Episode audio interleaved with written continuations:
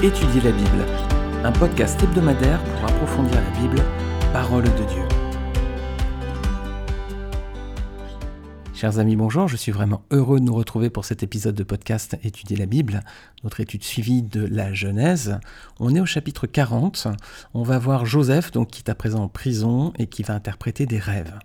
Alors je vais lire au préalable le chapitre 40 et puis ensuite on va, comme d'habitude, l'étudier verset par verset. Genèse chapitre 40. On lit qu'après ces choses, il arriva que les chansons et le panetier du roi d'Égypte offensèrent leur maître le roi d'Égypte. Pharaon fut irrité contre ces deux officiers, le chef des échansons et le chef des panetiers. Et il les, fait mettre, et il les fit mettre dans la maison du chef des gardes, dans la prison, dans le lieu où Joseph était enfermé. Le chef des gardes les plaça sous la surveillance de Joseph, qui faisait le service auprès d'eux, et ils passèrent un certain temps en prison. Pendant une même nuit, les chansons et le panetier du roi d'Égypte, qui était enfermé dans la prison, eurent tous les deux un songe, chacun le sien, pouvant recevoir une explication distincte. Joseph, étant venu le matin vers eux, les regarda et voici ils étaient tristes. Alors il questionna les officiers de Pharaon qui étaient avec lui dans la prison de son maître, et il leur dit Pourquoi avez-vous mauvais visage aujourd'hui? Ils lui répondirent Nous avons eu un songe et il n'y a personne pour l'expliquer. Joseph leur dit N'est-ce pas à Dieu qu'appartiennent les explications? Racontez-moi donc votre songe le chef des échansons raconta son songe à Joseph et lui dit Dans mon songe, voici, il y avait un cep devant moi. Ce cep avait trois sarments. Quand il eut poussé, sa fleur se développa et ses grappes tenèrent des raisins mûrs. La coupe de Pharaon était dans ma main, je pris les raisins, je les pressai dans la coupe de Pharaon, et je mis la coupe dans la main de Pharaon. Joseph lui dit Voici l'explication. Les trois sarments sont trois jours, encore trois jours, et Pharaon relèvera ta tête et te rétablira dans ta charge. Tu mettras la coupe dans la main de Pharaon, comme tu en avais l'habitude lorsque tu étais son échanson. Mais souviens-toi de moi quand tu seras heureux, et montre, je te prie, de la bonté à mon égard. Parle en ma faveur à Pharaon, et fais-moi sortir de cette maison, car j'ai été enlevé du pays des Hébreux, et ici même je n'ai rien fait pour être mis en prison. Le chef des panetiers, voyant que Joseph avait donné une explication favorable, dit Voici, il y avait aussi dans mon songe trois corbeilles de pain blanc sur ma tête. Dans la corbeille la plus élevée, il y avait pour Pharaon des mets de toute espèce, cuits au four, et les oiseaux les mangeaient dans la corbeille au-dessus de ma tête. Joseph répondit et dit Voici l'explication. Les trois corbeilles sont trois jours, encore trois jours, et Pharaon enlèvera ta tête de dessus toi, te fera pendre à un bois, et les oiseaux mangeront ta chair. Le troisième jour, jour de la naissance de Pharaon, il fit un festin à tous ses serviteurs, et il éleva la voix du chef des échansons et la tête du chef des panetiers au milieu de ses serviteurs. Il a établi le chef des échansons dans sa charge des qu'il mette la coupe dans la main de Pharaon, mais il fit pendre le chef des panetiers selon l'explication que Joseph leur avait donnée. Le chef des échansons ne pensa plus à Joseph, il l'oublia. Alors voilà une histoire assez, beaucoup de détails. Hein. C'est ce qu'on va voir à présent. Vous vous rappelez au chapitre 39 dans l'épisode de podcast précédent, nous avions laissé Joseph dans sa cellule. Il avait été envoyé injustement en prison suite au faux témoignage de la femme de Potiphar, mais Dieu était avec lui et il avait permis à Joseph d'obtenir les faveurs du chef de la prison. Alors aujourd'hui, donc, on va regarder le chapitre 40. On voit deux personnages, les chansons et le panetier. Alors tout ça, c'est du vieux français. Les chansons, ce serait pour nous le sommelier, hein, le responsable du vin pour Pharaon, et le panetier, ce serait le boulanger, hein, le responsable du pain. Alors on a ici une première image, on a un personnage qui symbolise le, pain et l'autre le vin. Il y a peut-être un symbole de Christ à aller regarder. Je ne sais pas, je ne vais pas développer cette partie, mais peut-être effectivement qu'il y aurait un petit trait de caractéristique en tout cas entre ces deux personnages et Jésus-Christ. Est-ce que vous connaissez d'autres échansons, d'autres sommeliers dans la Bible? Ah, Il y a Néhémie, hein. Néhémie était un, échanson, hein. vous regarderez Néhémie chapitre 2 verset 1 à 3. Et puis il y a la reine de Saba aussi qui a été époustouflée lorsqu'elle est venue voir Salomon. Elle était vraiment bluffée par la, splendeur de la cour et de la table de Salomon, et notamment les échansons. Et vous pourrez regarder 2 Chroniques chapitre 9 versets 3 à 5. Alors ces deux personnages, tous les deux tombent en disgrâce. Dur hein, pour eux, hein, ils étaient à un poste, un poste élevé, hein, un poste euh, honorifique, on va dire. Et puis euh, bah, ils tombent tous les deux en disgrâce. Alors, ça vous est peut-être déjà arrivé d'être mis au placard dans votre travail. Je ne sais pas si vous avez vécu ça. Euh, c'est pas très drôle. J'ai partagé un témoignage avec d'autres personnes qui ont connu cette situation, qui m'ont dit vraiment c'était déstabilisant, c'était voire destructeur hein, psychologiquement. C'est vraiment l'idée, c'est de détruire la personne en quelque sorte, hein, pour faire, euh, s'arranger pour qu'elle parte d'elle-même. Alors c'est pas très drôle la mise au placard. Hein. Bon, on n'est pas mis à mort, mais enfin c'est pas forcément plus sympa. Alors ces deux hommes se retrouvent maintenant enfermés chez le chef des gardes. Alors qui est cette personne? Mais c'est pas le chef de la prison qu'on avait vu à la fin du chapitre 39, vous vous rappelez? Euh, Potiphar remettait euh, Joseph au, chef de la prison, puis ensuite le chef de la prison va, lui donner des responsabilités, mais c'est pas lui. Lui, c'est le chef de la prison. Le chef des gardes, c'est pas lui. Regardez qui c'est, le chef des gardes, euh, chapitre 39, verset 1. Bah, le chef des gardes, c'est Potiphar en fait. voilà, donc ces deux, ces deux personnes, les chansons, le sommelier donc, et le panetier, le boulanger, ils ont été remis à Potiphar, et ensuite Potiphar les a confiés à Joseph. C'est un détail important parce que ça montre que Joseph avait gardé la confiance de Potiphar. Hein. On avait terminé le, chapitre précédent en disant que hmm, Potiphar, certainement qu'il connaissait bien sa femme, et donc il avait malgré tout euh, pas jugé trop sévèrement Joseph. Et là, on voit que Joseph donc avait toujours sa confiance. Alors ces deux hommes vont faire un rêve, un rêve différent, ils ne savent pas comment l'interpréter. Alors les amis, au temps de Pharaon, dans tout le Proche-Orient ancien, hein, les rêves avaient une très grande importance. Hein. On sait que les Égyptiens et les Babyloniens avaient développé de véritables manuels d'interprétation des songes. On a des traces écrites aujourd'hui. Il y avait toute une, science autour de ça. Hein. Aujourd'hui encore, hein, on est loin de cette époque, mais si vous regardez dans le rayon ésotérisme d'une librairie, on n'y allait pas. Mais si vous, un jour vous passez devant, vous verrez qu'il y a beaucoup de livres à ce sujet d'interprétation des rêves. Bien entendu, tout ça, c'est de l'occultisme, c'est des mensonges. Il faut vraiment fuir tous ces, tous ces livres-là. Alors, on va regarder d'où viennent les songes et les rêves. On avait déjà évoqué dans le chapitre 15, épisode 15, donc lorsqu'Abraham avait fait un cauchemar. Je vous mettrai un lien en bas de ce podcast pour vous renvoyer vers cet épisode si vous souhaitez euh, le réécouter. On avait vu d'où viennent les rêves. On voit ce, ce, détail dans Ecclésiaste chapitre 5, verset 2 qui dit Les songes naissent de la multitude des occupations. Alors les songes qu'on a pendant la nuit, les amis, ça vient de la multitude des occupations. C'est pour ça que souvent vous faites des rêves qui sont en quelque sorte liés à ce que vous avez fait dans la journée précédente. Alors il y a des gens qui disent, voilà, qui ont des témoignages très forts de rêves, etc. Il faut être très prudent avec ça. Personnes qui disent, Dieu m'a parlé, j'ai des, des rêves très spirituels. Alors, on va regarder, on va étudier ce point-là. C'est vrai que Dieu utilise parfois ce mode de communication pour parler aux hommes. Regardez avec moi Job 33, versets 14 à 15. Dieu parle cependant, tantôt d'une manière, tantôt d'une autre, et l'on n'y prend point garde. Il parle par des songes, par des visions nocturnes, quand les hommes sont livrés à un profond sommeil, quand ils sont endormis sur leur couche. Effectivement, les amis, donc vous voyez, c'est clairement indiqué ici, hein, Dieu, parle par les songes, hein. et il y a pas mal d'exemples dans la Bible où Dieu a utilisé des songes pour parler aux hommes.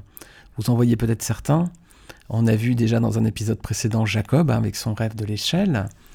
Il y a Salomon, alors ça c'était dans Genèse 28, il y a Salomon aussi dans 1 roi chapitre 3 versets 5 à 15 qui va rêver, donc Dieu va lui parler en songe et, euh, il va lui dire qu'est-ce que tu veux et euh, euh, qu'est-ce que je peux te donner et, Salomon va dire je, veux de la sagesse pour gouverner ce peuple et Dieu va lui donner alors une sagesse extraordinaire parce que Salomon n'avait pas demandé de, de grandes richesses, Dieu va lui donner une sagesse que personne n'a eue depuis et puis des richesses aussi magnifiques et, et extraordinaires. Daniel, aussi, hein, le prophète Daniel aussi, il a eu des songes, hein, Daniel chapitre 7, et il a aussi interprété des songes, Daniel 4. Il y a aussi un autre Joseph, il y a un autre Joseph aussi qui a fait des songes, c'est le, père adoptif, hein, entre guillemets, de Jésus. Joseph aussi qui a été averti par Dieu en rêve qu'il pouvait se marier avec Marie, qu'il n'y avait pas d'opposition à cela, lorsqu'elle s'est retrouvée enceinte du Saint-Esprit. Et puis il y a aussi les mages, aussi, qui ont été avertis en rêve de ne pas retourner auprès d'Hérode, Matthieu chapitre 2. Les mages ont été avertis aussi de, changer de route pour le retour, de ne pas retourner par la, case Hérode, on va dire. Et puis voilà, il y aura aussi un autre songe célèbre, c'est dans Juge chapitre 7 avec Gédéon, vous pourrez regarder versets 13 à 15. Alors, et aujourd'hui, les amis, bah, certaines personnes disent encore que Dieu leur a parlé. Hein. Dieu m'a dit, j'ai un message pour toi, etc. Alors, qu'est-ce qu'il faut penser de tout ça? Il est vrai que Dieu, on a dit, hein, il utilisait ce canal pour transmettre des messages par la bouche des prophètes. Hein. Nombre 12, verset 6. Écoutez bien mes paroles, lorsqu'il y aura parmi vous un prophète, c'est dans une vision que moi, l'Éternel, je me révélerai à lui. C'est dans un songe que je lui parlerai. Alors donc le Seigneur dit qu'il va parler dans les songes. Mais tout ça, ça générait des abus. Il y a des personnes qui disaient n'importe quoi, du coup, qui prétendaient que leur rêve était oraculaire, c'est-à-dire porteur de messages, hein, des oracles oraculaires. Alors voilà comment reconnaître un message s'il est vrai ou non. Si quelqu'un vous dit Dieu m'a dit, dans un songe notamment, voilà une façon de voir, d'être sûr si c'est la vérité ou pas. Deutéronome chapitre 18, versets 20 à 22, Dieu avait déjà prévu cela parce qu'il savait très bien qu'il y aurait beaucoup de, contournements de sa, sa volonté. Deutéronome chapitre 18, versets 20 à 22. Mais le prophète qui aura l'audace de dire en mon nom une parole que je ne lui aurais point commandé de dire, ou qui parlera au nom d'autres dieux, ce prophète-là sera puni de mort. Peut-être diras-tu dans ton cœur comment connaîtrons-nous la parole que l'Éternel n'aura point dite Quand ce que dira le prophète n'aura pas lieu et n'arrivera pas, ce sera une parole que l'Éternel n'aura point dite. C'est par audace que le prophète l'aura dite, n'aie pas peur de lui.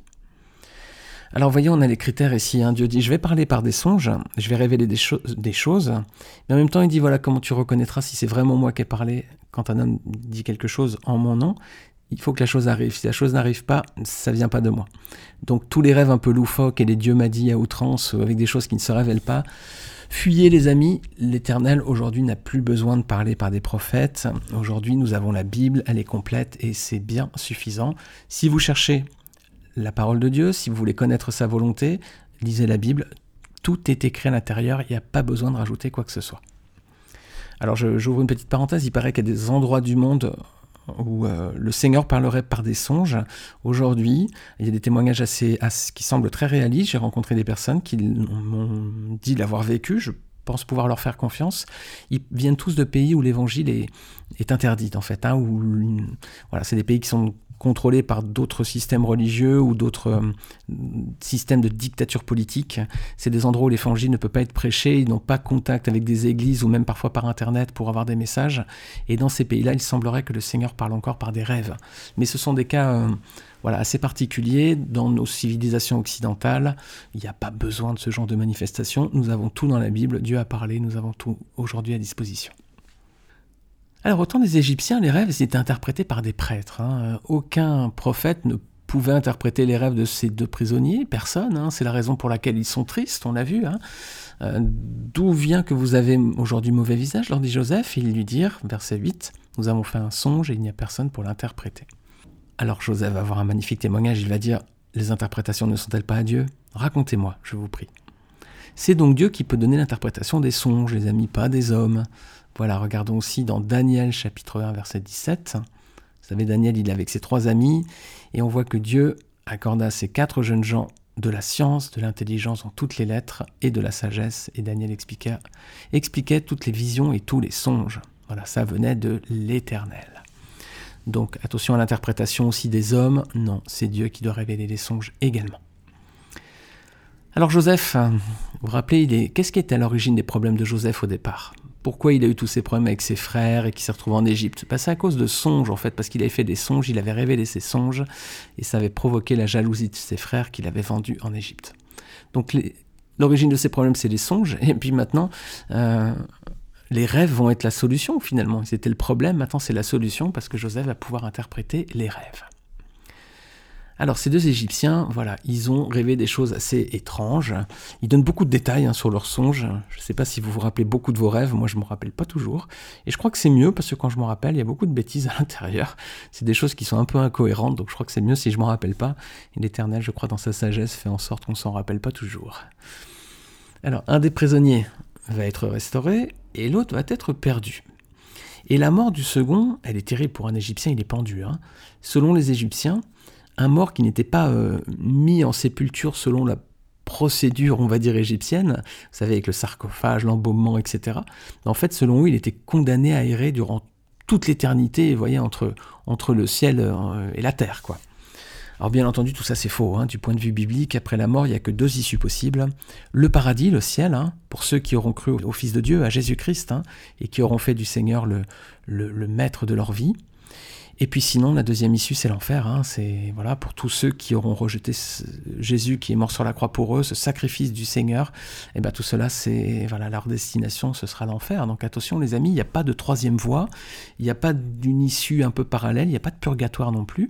C'est ou bien vous avez confessé Jésus comme Fils de Dieu et Seigneur de votre vie, et c'est le ciel qui sera votre éternité, ou bien vous avez rejeté ce sacrifice accompli par le Seigneur sur la croix pour vous, et la destination c'est l'enfer. Et il n'y a pas d'autre voie, il n'y a pas de purgatoire, tout ça c'est pas du tout dans la Bible, et il n'y a pas de troisième issue non plus. Donc, une restauration et une condamnation. Alors on voit que c'est l'anniversaire de Pharaon, hein, euh, là c'est le verset 20, euh, il arriva le troisième jour, jour de la naissance de Pharaon, qu'il fit un festin. C'est l'anniversaire de Pharaon. En Égypte, on apprend qu'il fêtait les anniversaires, voilà. Et durant cette, euh, fête, bah, il va ordonner la restauration des chansons et la condamnation du boulanger. Alors ça semble un peu arbitraire, on manque de détails. Effectivement, je reviens sur la première idée. Peut-être qu'ici on a une image de Jésus-Christ, parce qu'un côté on a le pain et de l'autre côté le vin. D'un côté un personnage qui, qui, qui meurt et de l'autre qui est vivant. Ça pourrait aussi euh, représenter la résurrection de Christ, peut-être, hein, qui était... Euh, ce personnage était, était, mort à travers sa cellule, peut-être il revient à la vie, il est restauré à présent, peut-être, peut-être, à développer peut-être cette, cette idée. Si vous avez d'autres détails, je suis, je on, peut, échanger sur les réseaux sociaux. Hein. N'hésitez pas à mentionner euh, étudier la Bible et puis euh, à partager, à donner un avis. Rappelez-vous ce qu'avait demandé Joseph pour terminer à cet homme lorsqu'il lui avait révélé son rêve, verset 14. Il lui avait dit Si tu te souviens de moi quand tout ira bien pour toi, et si tu daignes user de mon temps envers moi, parle de moi, Pharaon, et fais-moi sortir de cette maison. Voilà, il lui avait dit euh, Quand tout ira bien pour toi, souviens-toi de moi. Il est ingrat, non, ce personnage, non? Et il se souvient plus de Joseph, hein, quel ingrat on dirait. Et nous, est-ce qu'on n'est pas ingrat, les amis? Est-ce qu'on se rappelle de Dieu lorsque tout va bien?